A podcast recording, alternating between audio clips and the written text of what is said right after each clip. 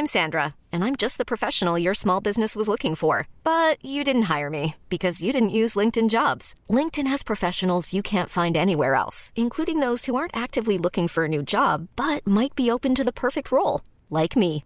In a given month, over 70% of LinkedIn users don't visit other leading job sites. So if you're not looking on LinkedIn, you'll miss out on great candidates like Sandra. Start hiring professionals like a professional. Post your free job on linkedin.com/achieve today.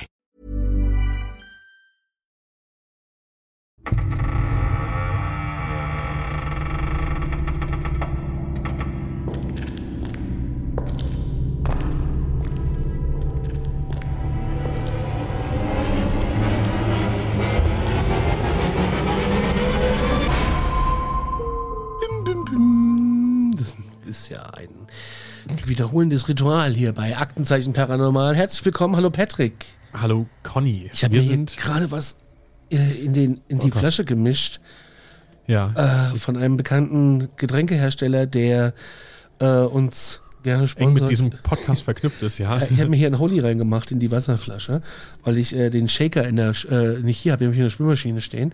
Soll, soll ich mal kurz, ganz kurz, das ist eigentlich keine Werbefolge, Nee, das ist aber keine wir Werbefolge. gerade über Shaker reden und du Den keinen habe ich aber nicht in der Spülmaschine, den darfst du du nicht keinen spülmaschine. hast. Ja, du hast natürlich jetzt alle da stehen. Brauchst du einen oder? Hier, den, ich habe den Plastikshaker gerade in der Spülmaschine, deswegen habe ich mir das in so eine Wasserflasche gemacht.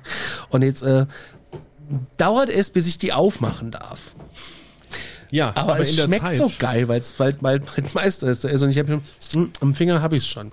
Super lecker. Aber darum geht's gar nicht. Es geht Nee. um, äh, um einen, ja, es geht um einen euch bekannten Horrorfilm. Mir Und ist er tatsächlich nicht bekannt. Hast du ihn mal gesehen? ja, und es geht um den wahren Hintergrund davon. Das finde ich dann noch spannender. Und, Hast du das nie gesehen? sowas- Nee, ich habe das noch nie gesehen. Ähm, wäre jetzt vielleicht, ja, vielleicht für heute Abend. So, Ja, wir nehmen das für hier in heute der, Abend, ja. In der Vorweihnachtszeit nehmen wir das hier gerade noch auf. So einen besinnlichen Horrorfilm irgendwie mit ein paar Kerzen. Fühlt man sich doch gerade weniger alleine. ja, und ob man sich so besinnlich fühlt, weiß ich nicht. Wir sind bei Estefania Guterres Lazaro. Die ist 1972 geboren in Madrid in España.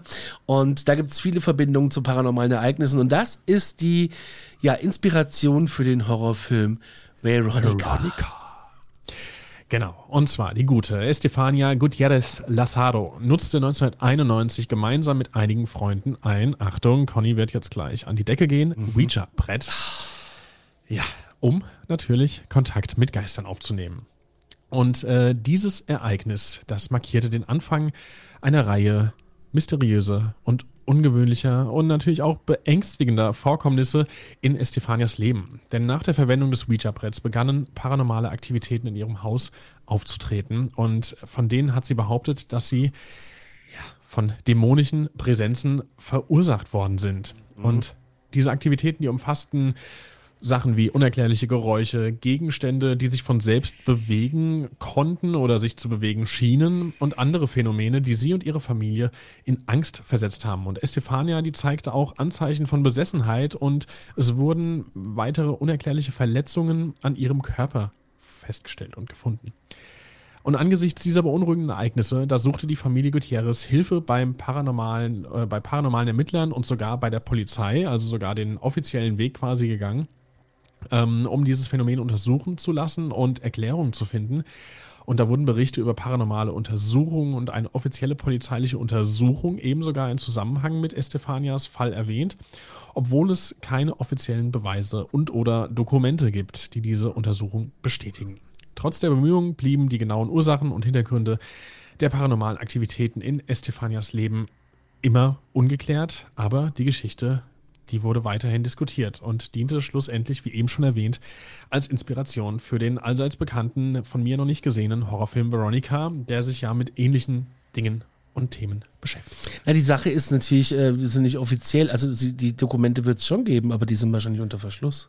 Das kann sein, dass die irgendwie ähm, noch nicht äh, in einen Freedom of Information Act geraten sind, wo sie für das öffentliche Interesse ans Tageslicht kamen, was es ja, in Amerika gibt. Aber halt hier vielleicht nicht.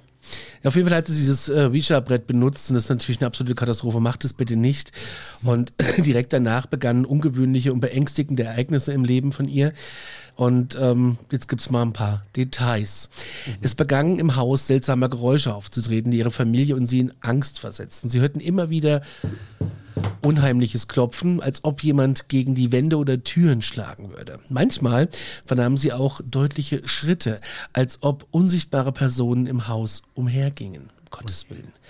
Zusätzlich berichteten sie von unheimlichen Flüstern, das aus dunklen Ecken oder leeren Räumen zu kommen schien, obwohl niemand in diesem Raum war. Dann klirrte Geschirr oder andere Gegenstände, die waren ebenfalls zu hören, wie sie umfielen oder sonst irgendwas damit passierte, ohne dass jemand die berührt hat. Das musst du dir mal vorstellen. Ja. Und diese unerklärlichen Geräusche, die verstärkten natürlich die ganze Atmosphäre und die Bedrohung, die in diesem ganzen Haus von Estefania für Unbehagen sorgte, weil es gab keinen rationalen Grund für die Existenz dieser Geräusche. Also sie waren da, aber es gab halt nirgendwo wo du greifen konntest, jo, das ist es. Manchmal hast du ja, was weiß ich, wenn ein LKW vor der Tür vorbeifährt oder so, dass Ja, mal was ja. klappert.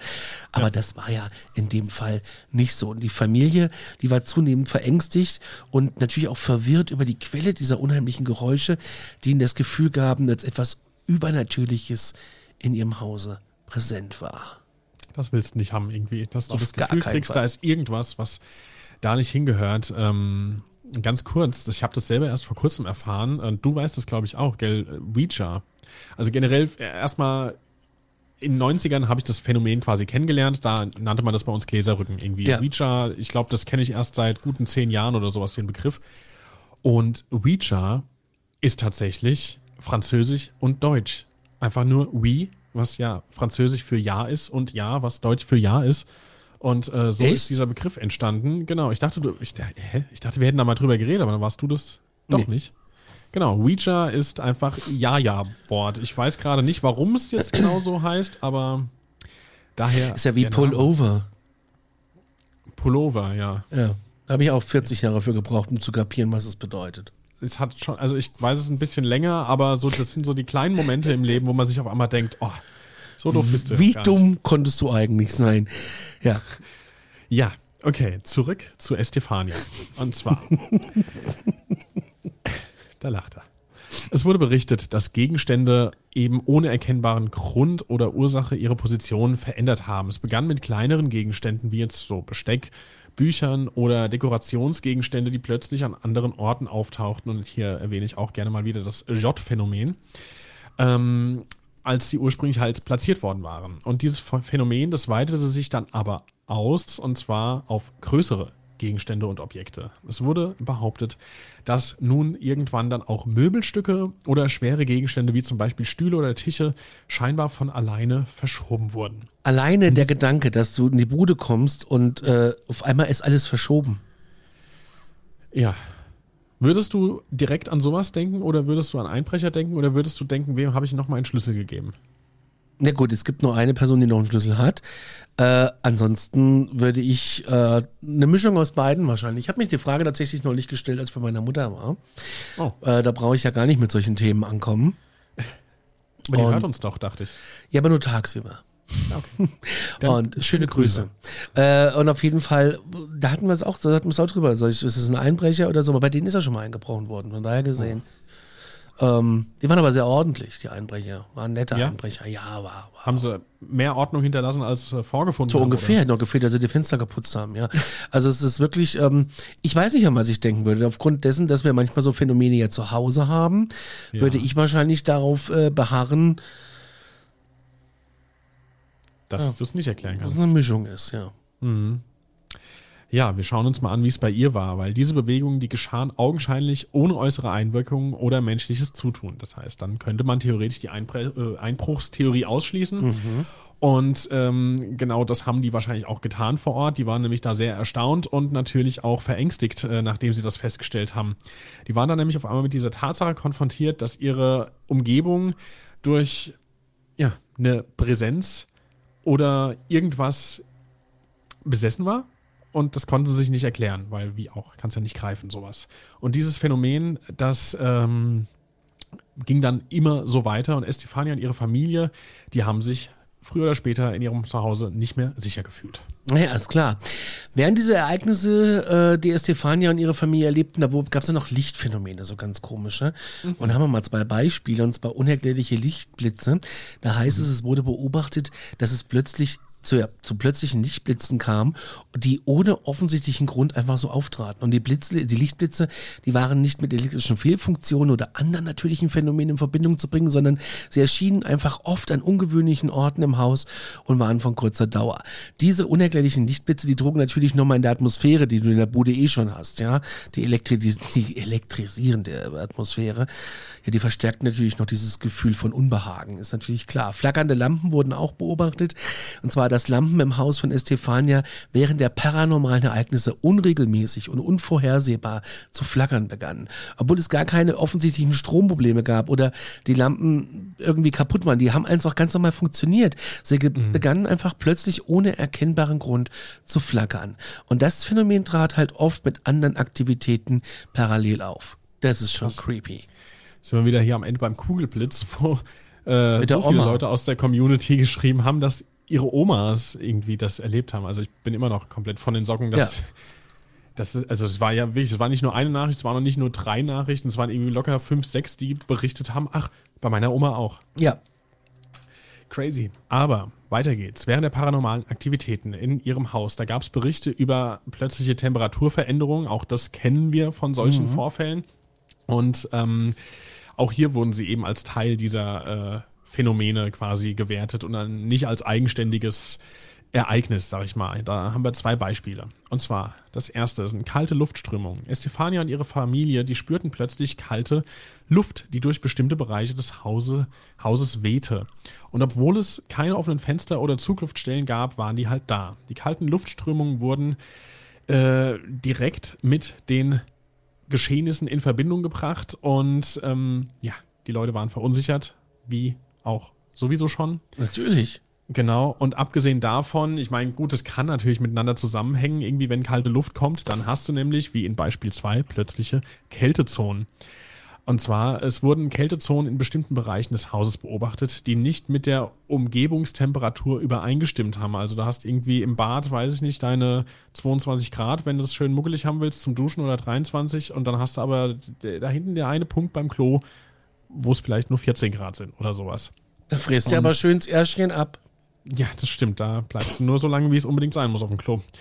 Ähm, und so war es auch bei denen. An manchen Stellen fühlt es sich deutlich kälter an als in der Umgebung äh, drumherum, was ja eine ne Abweichung von der normalen Wärmeverteilung darstellte. Und ähm, auch da hat man eben aufgrund der anderen Geschehnisse direkt die Verbindung zu diesem ganzen Thema hergestellt. Ja, und während der ganzen Ereignisse gab es natürlich noch mehr. Und zwar, es wurden so Schatten beobachtet. Unsere beliebten Schattenfiguren. Volles Programm. Das komplette Programm. Und zwar ähm, haben die sich ständig im Blickfeld bewegt. Und zwar Estefania und ihre Familie, die berichteten von ja diesen Erscheinungen, die am Rand ihres Blickfelds sich bewegten, so wie das auch viele von euch da draußen uns schon geschrieben haben, mhm. wenn sie mit äh, Schattenkreaturen äh, zu tun hatten. Und es ist auch ganz klar immer im Augenwinkel. Ist, ja. Ich habe das ja auch selbst schon erlebt, immer im Augenwinkel. Und oftmals war es so, dass sie beim direkten Hinsehen nichts Konkretes erkennen konnten, aber mhm. sie hatten äh, das Glück, dass sie sich etwas, äh, ja, dass sie, dass sie das immer nur aus der Ferne sahen und immer nur am Augenrand. Ich meine, wenn du da direkt drauf guckst, würde ich auch irre werden. Ja. Ja, aber das ist halt echt das Komische an denen. Das ist immer das Gleiche. Es sind immer die Augenwinkel. Aber sie haben immer das Gefühl gehabt, so berichten sie, dass sie immer beobachtet werden. Jetzt stell dir mal vor, hm. du bist ständig zu Hause in deinem Safe Space ja. und du hast ständig das Gefühl, es beobachtet dich jemand oder etwas. Ich habe manchmal diese irrationale Angst, ich weiß gar nicht, wo das herkommt, dass wenn ich am Computer sitze und Sachen höre, also ich mache mhm. ja auch hier viel Musik zu Hause, habe Kopfhörer auf und sitze mit dem Rücken zur äh, Arbeitszimmertür, frage mich nicht, wo das herkommt, äh, aber ich habe manchmal die irrationale Angst, dass mein Hund in Menschengestalt, in Menschengröße hinter mir steht und mich plötzlich antippt. Okay, jetzt berichte mehr. Nee, es, es, es, es, gibt nichts zu berichten. Ich habe einfach diese Sorge, dass ich plötzlich angetippt werde und, und Carlo da steht. Ich weiß nicht, woher das kommt. Frag mich nicht. Ich habe es auch noch niemandem erzählt, tatsächlich. Ihr seid jetzt die Ersten. Meine Freundin weiß es auch noch nicht. Die wird mich wahrscheinlich komplett für verrückt halten. Ich hoffe einfach, dass es niemals passiert. Das ist schon richtig strange. Aber siehst du auch was aus dem Augenwinkel raus? So Schatten? Ich ähm, kenne das tatsächlich, aber noch gar nicht so lange irgendwie. Früher ging das alles. Ich habe das zum Beispiel ganz gerne. Ich lese ähm, Bücher gerne auf meinem Tablet. Das heißt, ich kann lesen ohne jegliche Lichtquelle. Irgendwie so. Wenn du ein Buch liest, hast du es ja sowieso relativ hell. Aber ähm, ja, wie gesagt, auf dem iPad, da, da leuchtet das Ding ja von alleine. Und das heißt, du guckst da auf so einem Bildschirm und drumherum ist prinzipiell alles dunkel. Und ähm, irgendwie habe ich da ganz oft das Gefühl, ich weiß nicht, ob es eine Einbildung oder was auch immer ist, aber jetzt, und das ist noch gar nicht so lange her, früher war das gar nicht so, ich sage in den letzten Mhm. Monaten, dass ich so das Gefühl habe, drumherum um mein iPad, wo ich eigentlich drauf starre, ist in meinem Augenwinkel irgendwie, sehe ich doch immer mal wieder was. So. Hast du nicht neulich erzählt, dass es irgendwie bei euch komisch ist manchmal? Das irgendwie. Was, was weiß ich, äh, ich schon? Das ist, ist, also klar, hier sind manchmal schon Sachen gewesen, die fand ich seltsam. Das Komischste war neulich, da habe ich äh, meine Freundin morgens auf die Arbeit gefahren, kam zurück und plötzlich äh, standen Schuhe. ihre Hausschuhe ähm, woanders. Also klar, ich habe es gerade erwähnt, wir haben einen Hund und das ist auch prinzipiell, wenn man jetzt rational denken möchte, die einzig logische und wahrscheinliche Erklärung, dass er das natürlich war, weil er war natürlich allein zu Hause, als ich sie weggefahren habe. Aber das Ding ist, die standen ähm, an der Wand zwischen Badezimmer und Abstellkammer. Dazwischen ist so eine Wand und äh, ich habe es äh, natürlich auch kommuniziert, habe gesagt, du, sag mal, wo waren die Schuhe denn, ähm, als wir weg sind? Weil die standen plötzlich hinter der Eingangstür. Und du hast mich auch direkt, so, direkt per FaceTime angerufen. Genau, Du hast direkt. Videoanruf gemacht, hast gesagt, guck dir das an. Genau, das musste ich halt loswerden, weil die standen da und ich habe es dir ja auch gezeigt, die standen so da, dass sie erstens im Weg gestanden hätten, als wir rausgegangen Ja. sind und zweitens standen sie auch im Winkel der Tür quasi, im, im Ich Schwingbereich. glaube nicht, dass das der Hund gemacht hat. Er kann das theoretisch schon, aber für alle die, die jetzt gerade uns hier auf YouTube sehen, ich hole jetzt mal gerade meine Hausschuhe hoch, kleinen Moment. Die waren nicht irgendwie so, so, so, sondern die waren perfekt angeordnet, standen, oder, oder, ja, sagt man Schuhe stehen, ja, Schuhe stehen, standen die auf dem Boden, ähm, wirklich, als hätte sie ein Mensch dahingestellt und einfach so, ja, das ist der Platz, da gehören sie hin, ich habe sie ordentlich dort platziert. Und Wie das- es im guten Spießerhaushalt ebenso ist. Genau. Und äh, ich glaube nicht, dass wir unseren Hund so gut erzogen haben. Das kann ein Zufall sein, das kann er geschafft haben. Natürlich ist das möglich, aber ich finde es schon sehr heavy. Ja, auf jeden Fall hat Estefania und die Familie haben Schatten wahrgenommen im Augenwinkel und dann geht's weiter. Es wurden aber auch Fälle von denen beschrieben, in denen die Schatten plötzlich verschwanden, obwohl es gar keine Lichtquelle oder Erklärung dafür gab. Sie haben berichtet, dass es, äh, dass sie Schattenrisse oder Gestalten in ihrem Blickfeld wahrnahmen, die jedoch unerwartet und ohne ersichtlichen Grund einfach verschwanden. Und das trägt natürlich dann nochmal mehr bei zu Angst und Unbehagen. Und ein weiteres beunruhigendes Phänomen war das Beobachten von Schatten, die scheinbar aus eigenständiger ja, Bewegung folgten. Sie und ihre Familie bemerkten, dass die Schatten entlang von Wänden oder Räumen wanderten, als ob sie ja eine unabhängige Existenz hätten. Das macht sich natürlich dann auch komplett verrückt, ja. Sie fühlten sich halt ständig beobachtet, hatten das Gefühl, dass etwas Übernatürliches oder Jenseitiges in ihrer Umgebung sich manifestierte. Stell dir mal vor, das ist da, da ist was, was du für deinen Schatten hältst. Der ist auch so da, wie so ein Schatten halt so da ist. Auch physikalisch korrekt. Irgendwie gerade so hier, habe ich hier einen Schatten? Ja, ich habe hier auch einen Schatten. Und stell dir mal vor, ich mache das hier und plötzlich halte ich meinen Arm still. Auch hier wieder für die Leute, die uns gerade sehen und nicht nur hören. Und mein Arm steht still, aber der Schatten macht was anderes. Stell dir das mal vor. Stell ich mir nicht vor. und ich sehe das ja auch gerade auch äh, hier auf dem Bildschirm, wenn ich das dann selbst sehen würde, dass da hinter mir mein Schatten irgendwie spazieren geht. Nein, danke. Estefania und ihre Familie, die fühlten sich, wie gesagt, beobachtet. Und während äh, der paranormalen Vorfälle in Estefanias Leben und in ihrem familiären Umfeld, da berichteten sie von ungewöhnlichen Stimmen. Also es geht weiter. Wir haben jetzt Temperatur. Wir haben Schatten. Habe ich noch irgendwas vergessen? Die Elektrizität, die, die Lichtblitze hatten wir Die auch. bewegenden Gegenstände. Die bewegen Gegenstände. Und jetzt kommen wir zu unerklärlichen Stimmen, die in unverständlicher Sprache gesprochen haben. Und ähm, Das auch ist da ja noch schlimmer, wenn du es ja verstehen würdest.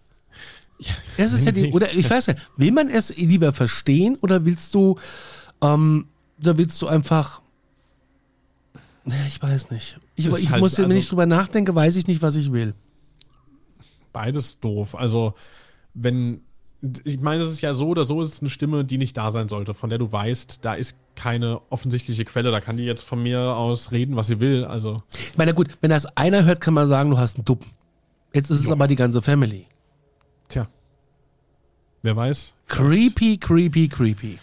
Ja, wir gucken uns mal an, was hier die zwei Beispiele sind. Und zwar haben wir da einmal ähm, flüsternde Stimmen. Estefania und die Familie, die behaupteten, eben genau solche zu hören, die scheinbar aus dem Nichts kamen. Und die Stimmen waren leise und eher kaum verständlich, aber trotzdem deutlich genug, um wahrgenommen zu werden. Die haben äh, die Aufmerksamkeit der Betroffenen eben erregt und ähm, da wurde berichtet, dass die flüsternden Stimmen zu verschiedenen Zeiten an verschiedenen Orten im Haus zu hören waren. Manchmal sogar direkt. Das hatte ich ja schon mal nachts. Ich weiß. Das ist ganz grauenhaft. Genau, nachts gerade so, wenn du da irgendwie quasi in äh, deinem intimsten Safe Space in deinem Bettchen liegst und plötzlich wispert dir da was ins Ohr. Genau. Wach auf. Das muss nicht sein. Und ähm, Entschuldigung. ja, der Herr Groß hat es Ich habe ja Schlafstörungen, ne? Ja. Und äh, mir passiert es ja ganz oft, dass ich nachts zwischen drei und vier wach bin. Aber so richtig wach. Wach, wach, wach. Und dann stehe ich auch auf und so, ne? Und dann denke ich immer, wenn ich aus dem Schlafzimmer gehe und bei uns in den Flur, äh, dann äh, Richtung, Richtung Küche, wo ich dann immer denke, was machst du eigentlich, wenn du mal wirklich so einen Schatten jetzt siehst? Tja. Und dann denke ich mir immer, weißt du, was ich mittlerweile mache? Ich gehe aus dem Schlafzimmer raus und flüster, ich komme jetzt, geht weg. Total bescheuert. Aber ich mach's. Ich mach's. Fühle ich mich sicherer. Vor allen Dingen, du hast ja auch immer Licht an. Ich, bei uns ist ja meistens nachts dunkel, aber du machst ja, ich, damit ich jetzt hier zu Hause niemanden störe, über deine Alexandra machst du ja immer Licht an. Ja. Ähm, aber erst dann entste- entstehen ja Schatten so. Wenn, wenn bei mir dunkel Nee, ist, aber dann entstehen ja keine du hast ja Schatten. schon irgendwie immer eine kleine Lichtquelle irgendwo. Sei es das Ja, Standby-Licht oder so. Wir haben zum Beispiel einen ekelhaften Verstärker, den musste ich abkleben. Mhm, kenn ich, ja. Weil das ganze Ja. Wohnzimmer durch diese Mini-LED so blau leuchtet, dass mich das krass krank gemacht hat. Ja, bei, bei uns ist es die äh, Uhr vom Herd. Die ist quasi. So hell. Ähm, ja, unser, unser äh, Schlafzimmer ist quasi neben der Küche und ähm, da wir mit offener Tür schlafen, merkt man nachts, wie unfassbar hell diese Herduhr ist. Das ist wirklich, also es ist richtig, du siehst alles fast. Naja, wir gucken mal weiter, was jetzt nämlich noch los war, weil Genau. es gab nicht nur das Geflüster, sondern es gab auch eben die erwähnte unverständliche Sprache. Und zwar äh, haben die Leute dort behauptet, ja, was Unverständliches oder eben eine fremde Sprache zu hören, die sie nicht einordnen konnten. Und diese sprachlichen Äußerungen, die hatten jetzt keinen ähm, Sinn oder erkennbaren Zusammenhang mit irgendwas, was dort, dort vor Ort irgendwie war. Es wurde einfach nur als wirr und chaotisch beschrieben und ähm, keiner konnte es identifizieren. Keiner wusste genau, was da überhaupt gerade gesprochen wurde, von wem, äh, ob das eine echte Sprache ist oder was auch immer. Man wusste es nicht. Und ähm, das Verrückte daran war, es hat aber zumindest laut dem Kenntnisstand der Familie hat es äh, keine Ähnlichkeit zu einer denen bekannten Sprache aufgewiesen. Und ähm, da gibt es Beschreibungen, wie es klang. Manchmal war das nämlich dann eher brummend, manchmal klagend, manchmal sogar in einem bedrohlichen Tonfall. Alter. Und das hat äh, das Zusammenleben und generell den Alltag der Familie Gutierrez nicht schöner gemacht. Alleine schon das, das Phänomen dieser unverständlichen Sprache dann hast du ein Brummen. Ja. Ein Brummen. In einer, nee, nee. Ja, oder einen bedrohlichen Tonfall. Also ich stelle mir das jetzt als Schreien vor. Ja, und ich stell mir vor, es geht nachts einfach so. Dann würdest du wahrscheinlich erstmal gucken, ob dein Staubsauger wieder losgefahren ist. Ja, wahrscheinlich. Aber das würde ich ja anders merken. Aber das ist schon echt, das ist creepy.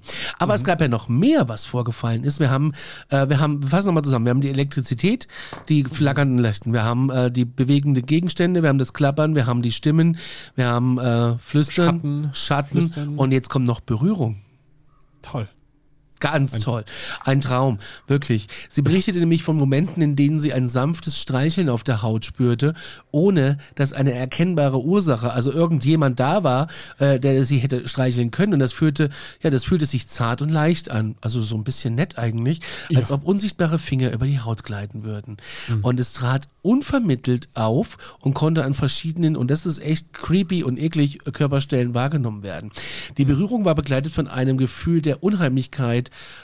und ja, von Unbehagen. Da es ja, wie gesagt, keine Erklärung für diese Berührungen gab. Und neben den sanften Streicheln, da gab es auch Berichte über andere unerklärliche Berührungen auf der Haut von ihr. Sie gab an, dass sie äh, manchmal plötzliche Berührungen oder Berührungsempfindungen spürte, die sie als Druck, Kribbeln oder sogar schmerzhaftes Gefühl sich manifestierte. Das ist natürlich ziemlich, ziemlich, ziemlich unheimlich. Mhm. Und das schien halt, wie gesagt, alles ohne äußere Einwirkung zu geschehen und ähm, kann hier und da am Körper auftreten. Es wurde auch berichtet, dass sie sich berührt fühlte, selbst wenn sie allein im Raum war, wenn niemand psychisch, also physisch in der Nähe war. Und das macht ihr natürlich extreme Angst. Und allein ja. diese ganzen Erlebnisse, diese Berührungserlebnisse, die tragen natürlich dann nochmal in deiner Psyche noch mehr unwohl bei, gerade in deinem Safe Space, wenn du denkst, du bist zu Hause und alles ist gut und dann, ähm, naja, gut, machen wir mal weiter. Schlafstörungen hat sie nämlich auch, die gute Frau. Ja, wenn ja. du denkst, es geht nicht mehr, kommt noch eine Schlafstörung daher. Also mhm. wir haben ja jetzt wirklich, die Liste ist äh, fast endlos. Wir gucken uns mal an. Und zwar Schlafstörungen. Ähm, die wurden ebenfalls mit diesen ganzen Geschehnissen in Verbindung gebracht. Und ähm, es ging nicht nur um Schlafstörungen, es ging auch um Träume. Und äh, der Inhalt waren wohl beängstigende Gestalten oder bedrohliche Situationen. Und äh, wir haben zwei Beispiele für solche Situationen. Und zwar Nummer eins, die beängstigenden Gestalten. Estefania, die hatte immer wieder Albträume, in denen sie von unheimlichen Gestalten heimgesucht wurde. Sie berichtete von der Sichtung düsterer Schattenfiguren, deformierter Wesen oder Gesichter, die sie nicht identifizieren konnte. Diese so, Gestalten. Ganz kurz, deformierte ja. Wesen. Mhm. Sind das jetzt schon Dämonen? Also könnte es sein, würde ich jetzt einfach mal sagen. Kann ja vieles sein. Es können ja auch. Ja, ja, ja doch, bleiben wir, bleiben wir bei Dämonen. Also Wobei gibt es da nicht das Experiment, dass je länger du ein Gesicht anschaust, dass es dann sich immer beginnt zu verformen? Das ist so ein, so ein Psychoexperiment. Dass ja, du, du guckst jetzt seit zwei Stunden schon gleich. Ja, aber du guckst mich nicht zwei Stunden lang permanent an. Doch. Äh, aber nicht permanent genug. Das ist wirklich auch, das ist auch, das ist auch sogar richtig krass, ähm, also wenn du, wenn du selbst in den Spiegel schaust und das nur lang genug machst, und damit meine ich jetzt gar nicht irgendwie eine Stunde, sondern es reicht, glaube ich, auch kürzer, ähm, verändert sich das. Ich habe es noch nicht ausprobiert, weil ich es auch nicht ausprobieren möchte, weil ich da auch so ein bisschen Angst vor habe. Aber das ist, glaube ich, wissenschaftlich belegt, sage ich jetzt mal hier mit meinem Halbwissen, dass das einfach passiert. Okay. Kann man wohl auch begründen. Ganz ekelhaft. Ähm, genau, diese Gestalten, die erschienen halt eben in ihren Träumen und sie erwachte dann voller Panik und äh, ja, hat auch danach erstmal eine ganze Zeit lang gebraucht, bis sie da überhaupt irgendwie vielleicht mal wieder einschlafen konnte, weil sie war natürlich dann in der Nacht sehr, sehr verängstigt und das Ganze hat sich auf die Psyche bei ihr Natürlich. Genau, das waren die beängstigenden Gestalten und jetzt haben wir noch die bedrohlichen Situationen ebenfalls in der Nacht. Und zwar neben diesen beängstigenden Gestalten, da waren die Albträume auch von ähm, eben solchen Situationen geprägt. Sie träumte von sich selbst oder auch von ihren Angehörigen in eben gefährlichen oder ausweglosen Szenarien, in denen sie von unsichtbaren Kräften bedroht wurde oder sich in unheimlichen Umgebungen befunden hat. Aha. Und die Albträume, die waren dann so intensiv und realistisch, dass sie hat, also sie hatte das Gefühl, tatsächlich wirklich in der Realität in Gefahr zu sein. So ernsthaft äh, kam das rüber. Und die Träume, äh, haben dann äh, früher oder später zu Schlaflosigkeit geführt und anhaltende Angst vor dem Einschlafen geschürt. Und das ist ja einfach, also da kannst du ein Lied von singen. Äh, wenn ja. man keinen gesunden Schlaf hat, macht das echt keinen Spaß. Und es schlägt halt auch auf die Psyche. Natürlich. Vor allem on top. Ich muss jetzt in so ein Schlaflabor. Bin ich mal gespannt. Das kann ich mir überhaupt nicht vorstellen. Wenn ich da hin müsste, würde ich mir denken, als ob ich jetzt hier schlafen könnte. Ich kann jetzt schon zu Hause, wo alles eigentlich bequem ist, nicht schlafen. Wie soll ich euch denn jetzt hier was vorschlafen, damit ihr gucken könnt, was bei mir falsch ist? Ist ja alles falsch dann. Ich könnte jetzt hier am Tisch einschlafen. ja, das ist auch eine Gabe. Das, ja. Also einschlafen habe ich nicht das Problem, aber durchschlafen habe ich das Problem. Ja, ja. Kannst du im Flugzeug schlafen? Nee. Gut, ich auch nicht. Egal. Also habe ich schon mal, aber ähm ich hatte einmal auf dem Heimflug von äh, LA nach Frankfurt und da bist du gute neun bis zehn Stunden unterwegs. Hatte ich sogar mal, weil die Heimflüge hatte ich ganz oft schon irgendwie relativ unterbucht, also war viel Platz. Hatte ich eine ganze Reihe, drei Sitzplätze für mich. Habe mich da breit und lang gemacht mit Decke und allem. Ich bin, ich habe kein einziges Mal geschlafen. Es geht einfach nicht. Nee, ich kann ja immer nur so ein bisschen dösen, aber ich habe immer das Gefühl, ich mhm. verpasse was. Aber was will ich da verpassen? Nur gute Filme. Ich gucke gar keine Filme im Flieger. Echt? Selten. Kann ich mich nicht konzentrieren. Weiß auch nicht warum. Das mach ich. ich nehme mir aber auch immer zu viel vor. Ich nehme mir Bücher mit, ich habe Musik dabei, dann gibt es die ganzen tollen Filme auf der Langstrecke irgendwie. Also am Ende ist der Flug meistens vorbei und ich denke mir, toll, hast jetzt noch nicht mal die Hälfte geschafft. Mhm. Ja. Aber das mit dem Schlafen, das ist schon klar, dass da Estefania auch psychische Probleme bekommen hat und äh, ja, es ging ja noch weiter. Und zwar äh, es zeigte sich eine dramatische Veränderung in ihrem Verhalten, die ihre Familie alarmierte. Sie durchlief die Phasen intensiver Aggressivität und Wutausbrüche, die im Widerspruch zu ihrer normalen Persönlichkeit halt standen. Gleichzeitig erlebte sie aber auch Momente voller Apathie und Rückzug, als ob ihre Energie und Lebensfreude ausgelöscht worden waren. Und diese, diese unerklärlichen Verhaltensänderungen, die schienen ja von einer externen Kraft kontrolliert zu werden und die das Gefühl äh, verstärkte, dass Estefania tatsächlich besessen war. Ja. Und während der Besessenheit fühlte sich Estefania immer wieder fremdgesteuert. Sie berichtete von Momenten, in denen sie die Kontrolle über ihren eigenen Körper verlor und Handlungen ausführte, die nicht in ihren eigenen Absichten entsprachen. Es schien so, als ob sie eine unsichtbare Kraft hätte, die die Handlungen und Entscheidungen manipulierte. Diese unkontrollierbaren Momente, die sie halt hatte, die haben halt das Gefühl dieser Fremdwahrnehmung so verstärkt, dass die Familie dachte, was ist denn da los? Wer steuert dieses Kind? Ja. Mhm. Und das ist schon heftig. Und es waren halt diese Manifestation der Besessenheit. Das waren die Stimmen, die sie und ihre Familien gehört hat. Das waren diese ungewöhnlichen Stimmen in dieser anderen Tonlage oder Sprache. Das waren auch oft bedrohliche Botschaften und sie kämpfte damit, diese Stimmen zu kontrollieren oder ihren, ja, oder ihnen halt auch zu widerstehen, was halt weiterhin zur Isolation und Verwirrung führte. Und das ist echt krass, wenn du denkst, dass eine Präsenz äh, deine geistige Welt übernommen hat, ja. Ja, das, also das stelle ich mir ausweglos vor, weil ich denke mir, wie, wie soll ich wie soll ich's loswerden wieder? Aber auch das war noch nicht alles, weil diese Besessenheit, die äußerte sich noch weiter und manifestierte sich dann auch eben durch übermenschliche Kräfte und ja, eben diese Aggressivität, äh, wodurch diese Kräfte dann erstmal ans Tageslicht überhaupt kamen. Und zwar ähm, gab es da Momente, in denen Estefania so eine Stärke, scheinbar übermenschliche Natur unter Beweis gestellt hat und Gegenstände bewegt hat, die sie wahrscheinlich mit ihrer normalen Kraft nicht hätte bewegen können. Und ähm, die Familie, die war Zeuge davon und auch das hat das Ganze nochmal viel mehr zerklüftet, weil im Endeffekt hatten die ja auch vor ihrer eigenen Tochter oder weiß nicht, hatten sie Geschwister, hatten wir die Familie eigentlich mal aufgedröselt? Ich glaube, hatten wir gar nicht, nicht gemacht, gemacht, gell? Nee, nee. nee, aber halt auf jeden Fall innerhalb der Familie wurde sie dann auch mehr oder weniger zum Außenseiter, weil, tja, das ist ja angsteinflößend. Also du willst natürlich dieser Person, mit der du verwandt bist, helfen, aber wenn da jetzt auf einmal irgendwie Aggressivität und diese Kräfte dabei sind, mh, hm, weiß ich nicht. Ja, also das ist ja auch so, dass sie dann ähm, auch Angst hatten vor ihr, ne? Ja, genau. Also ich kann mir das schon vorstellen, dass du dann Angst bekommst vor deiner eigenen Sagen wir Tochter. Tochter, ja. ja. Sie hat ja auch Veränderungen in der äh, physischen Erscheinung während der Phasen der Besessenheit. Die Gesichtszüge schienen sich zu verändern, die Mimik wurde verzerrt und sie nahm eine ungewöhnliche Körperhaltung an. Und da trete ich schon fast mein Mikrofon um vor lauter Schreck. Richtig.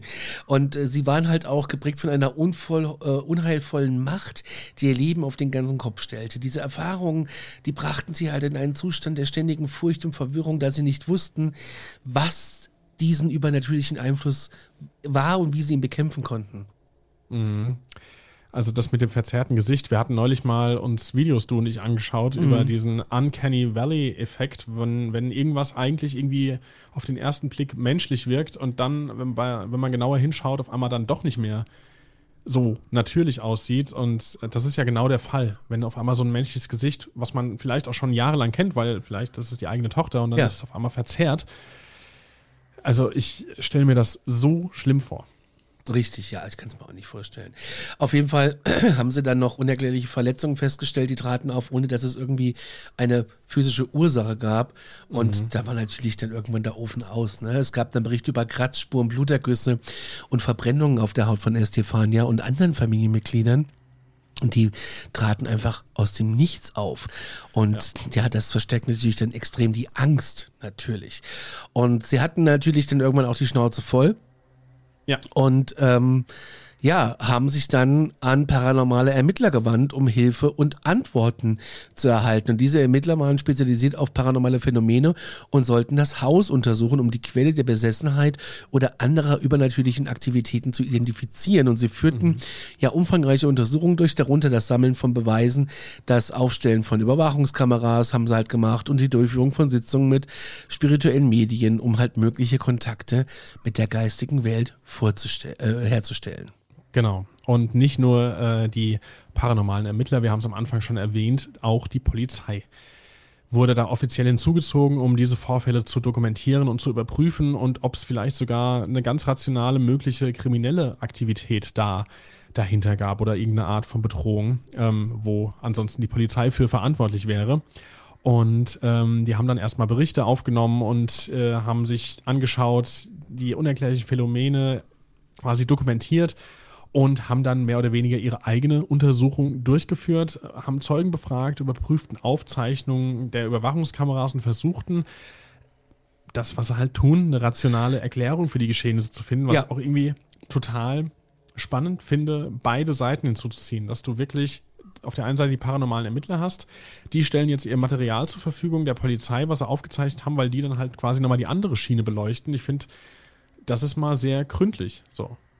Auf jeden Fall. Gut. Also. Dass es vor allem auch noch eine Zusammenarbeit zwischen Ermittlern und der Polizei gibt, ne? das ist ja auch seltenst. Genau. Zumindest das, in Deutschland. Das, ja, überhaupt. Ich meine, ähm, die, die paranormal, also ich könnte mir wirklich vorstellen, das sind ja auch so verhärtete Fronten, paranormale Ermittler, die sagen. Nee, im Ausland nee, geht es. Ja, ja, schon. Aber, aber trotzdem denke ich mir, könnte es häufig so sein, dass paranormale Ermittler sagen, nee, wir wissen ja, womit wir es zu tun haben, wir brauchen hier keine Polizei wohingegen die Polizei sagt, ach, wir arbeiten nicht mit, ich sage jetzt einfach mal, Scharlatan zusammen, mhm. aber da hat es funktioniert. Ja, und trotz dieser intensiven Untersuchung konnten weder die paranormalen Ermittler noch die Polizei eine eindeutige Erklärung über diese Vorfälle finden. Und das finde ich ziemlich creepy. Die ja. Natur der Ergebnisse äh, blieb nämlich weiterhin mysteriös und rätselhaft, was sowohl für die Betroffenen als auch für die Mitte, äh, Ermittler frustrierend war. Ja. ja. dennoch wurde alles sorgfältig dokumentiert und ein umfassendes äh, Bild der Geschehnisse zu erstellen, das halt so Muster und Zusammenhänge erkennen lassen. Und ja, die Hilfesuchenden bei paranormalen Ermittlern der Polizei zeigten halt den verzweifelten Versuch der Familie Antworten zu bekommen und Lösungsansätze für diese Phänomene. Und das war halt so ein komplexer Prozess, ja, der sowohl wissenschaftliche als auch spirituelle Aspekte umfasste. Und es mhm. wurden alle verfügbaren Ressourcen genutzt, um die Wahrheit hinter Estefanias Besessenheit ähm, aufzudecken. Aber trotz dieser ja, intensiven paranormalen Untersuchungen und der Zusammenarbeit mit beiden gab es nichts. Das war echt frustrierend. Das glaube ich, weil dann machst du schon, dann schöpfst du aus allen äh, Kellen. Ja, genau. Und, äh, und nichts, nichts führt irgendwie äh, vernünftige Ergebnisse ans Tageslicht. Genau. Aber gut, wir schauen mal weiter. Und zwar gehen wir in den August 1991. Da war Estefania 18 Jahre alt, mhm. als sie schließlich verstarb. Unter mysteriösen Umständen. Weil die sind tatsächlich bis heute ungeklärt, was da genau vorgefallen ist. Und auch das ist klar, dass das dann weiterhin zu Spekulationen über diese ganze Geschichte geführt hat. Es wird da berichtet, dass Estefania kurz vor ihrem Tod an schweren gesundheitlichen Problemen gelitten hat.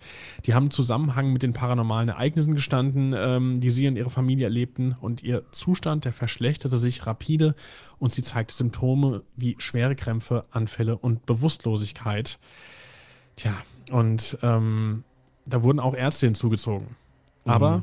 trotz des Ernstes dieser Situation konnten Ärzte keine eindeutige medizinische Erklärung für diese Beschwerden finden. Es wird vermutet, dass die Besessenheit und die paranormalen Aktivitäten, die sie erlebt hat, einen starken Einfluss auf die Gesundheit genommen haben und möglicherweise eben zu dem tragischen Ende geführt haben. Finde ich auch wieder krass. Also Polizei, paranormale Ermittler und auch noch Ärzte, was ich sehr sinnvoll finde, weil wenn wir jetzt hier haben Krämpfe, Anfälle, ja, Bewusstlosigkeit, dann denkst du an Epilepsie, was, was mhm. weiß ich, weiß der Teufel was. Aber konnte ja scheinbar nicht nachgewiesen werden. Nee, die Umstände des Todes bleiben ungeklärt, da es halt, wie gesagt, keine eindeutigen Beweise oder Dokumentationen gibt, die diese eindeutige Schlusswirkung ermöglichen. Und das ist natürlich die Frage, was war das? Was ging, was führte zum Tod? Mhm. Insbesondere halt auch dieser, ja, diese Verbindung zu diesen paranormalen Sachen. Also das hat schon eine tiefe Lücke auch in der Familie hinterlassen, natürlich.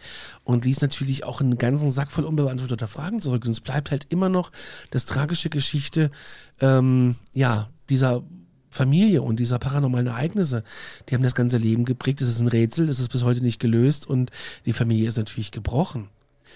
Das ist äh, schon ziemlich krass. Die Geschichte erlangte natürlich in der spanischen Popkultur eine gewisse Bekanntheit und äh, fand natürlich auch den Eingang in verschiedene Medienformen. Ein Beispiel dafür ist halt der Film Veronica aus dem Jahr 2017, mhm. der von Estefanias Erfahrung inspiriert wurde. Und der Film wurde international veröffentlicht und sorgte für Aufsehen, da er die Geschichte einer angeblich wahren Begebenheit erzählte und das Interesse an, Ste an Estefania und ihren paranormalen Erlebnissen natürlich dadurch weiter verstärkte. Genau. Und ähm, davon abgesehen gab es aber auch ähm, eine ziemlich gut funktionierende Mundpropaganda, die diesen Fall auch verbreitet hat und diese Geschichte irgendwie einer breiteren Öffentlichkeit äh, zugänglich gemacht hat. Und ähm, da es aber keine offiziellen Beweise oder Dokumente gab, die ihre Erfahrung bestätigten, wurde halt eben die Geschichte mündlich weitergegeben und diskutiert. Menschen erzählten sich gegenseitig von den Phänomenen, von den Besessenheitsvorfällen und von Estefanias tragischem Tod und ähm, wurde da natürlich durch nochmal viel bekannter, aber wir wissen ja auch alle, wie es ist. Äh, Mund-zu-Mund-Propaganda, Propaganda, da erzählt der eine irgendwie nochmal das Detail dazu, ja, der andere hat ja, das so und so gehört, weiß nie, wie die Ursprungsgeschichte vielleicht im Kern damals mal war. Aber nichtsdestotrotz haben wir es hier mit einem krassen Fall zu tun und wir erinnern uns an den Beginn dieser Folge. Es ging los mit einem Mietschabrett. Ja, und das wurde aufgrund von Estefanias Geschichte halt als gefährlich angesehen, da es als Werkzeug betrachtet wurde, da es eine Verbindung zu spirituellen Identitäten herzustellen galt. Und die Gefahr, die ist halt da drin, dass beim Gebrauch dieses Brettes unerwünschte oder negative Geister oder Kräfte angezogen werden könnten mhm. und ähm, die die Besucher halt belästigen oder sogar besessen machen können. Deswegen Finger weg von diesen, von diesen Brettern. Finger weg. Es wird nämlich auch hier angenommen, dass das äh, Ouija-Brett äh, die Tür zu einer unsichtbaren Welt öffnete, in der Geister dämonische Wesen existieren. Und dies könnte zu einer ja ungewollten Kommunikation mit einer böswilligen oder irrefüllenden Identität geführt haben, die halt Besucher manipulieren oder sogar schädigen oder im schlimmsten Fall sogar umbringen können. Darüber hinaus wird halt immer noch betont, dass die Kontrolle über den Kontakt mit Geistern oder über natürlichen Kräften beim Gebrauch dieses Ouija-Bretts schwer zu gewährleisten sei. Es besteht nämlich die Möglichkeit, dass der Benutzer die Kontrolle verliert und von den spirituellen Wesen manipuliert werden, was zu physischer, psychischer äh, Instabilität oder sogar, wie gesagt, Besessenheit führen kann. Finger weg davon, ich würde es niemals tun. Ich habe es ja schon getan, habe ich schon oft erwähnt. Es ist scheinbar gut gegangen bei mir. Böse, böse. Mich, ja, ich war jung. Ähm, aber vielleicht wart ihr ja auch mal jung, weil an dieser Stelle wollte ich jetzt einfach nur mal in die Community reinfragen. Habt ihr damit schon mal rumexperimentiert und ist denn irgendwas Nennenswertes passiert, was ihr uns mitteilen könnt und wollt vielleicht? Schreibt uns an erlebnisse.aktenzeichen-paranormal.de oder per Instagram oder per WhatsApp. Die Nummer ist in den Show Notes. Das würde mich sehr interessieren, ob wir hier Leute haben, die damit irgendwie Berührungspunkte hatten. Ja. Das war die Geschichte von Estefania im Großen und Ganzen. Es, ja. es ist ähm, eine tragische Geschichte, eine schlimme mhm. Geschichte.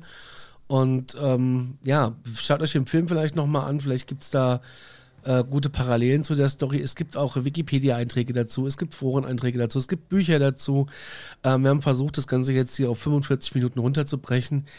Ähm, ich glaube, es ist noch gut gelungen. Wir haben die Story, glaube ich, gut zusammengefasst und es ist, wie gesagt, eine erschreckende, schlimme Geschichte. Finger weg vom Ouija-Brett.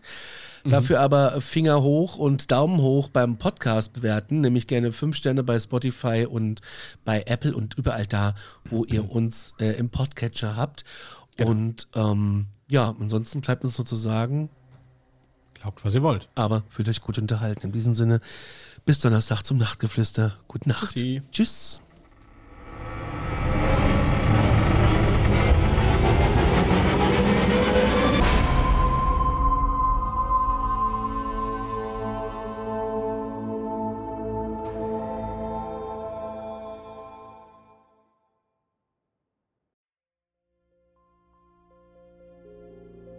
Mein letzter Fall hat mich auf einen Berg geführt, wo man den Schädel einer jungen Frau gefunden hat.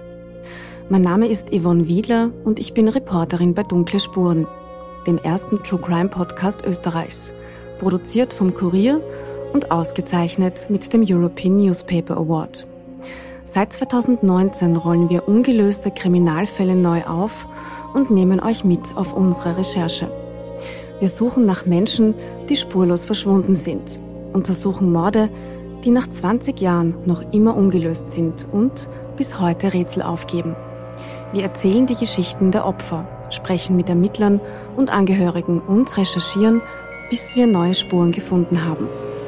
Drei neue Fälle alle vier Monate. Dazwischen haben wir spannende Bonusfolgen für euch. Dunkle Spuren findet ihr überall, wo ihr Podcasts hören könnt. Link auch in der Beschreibung.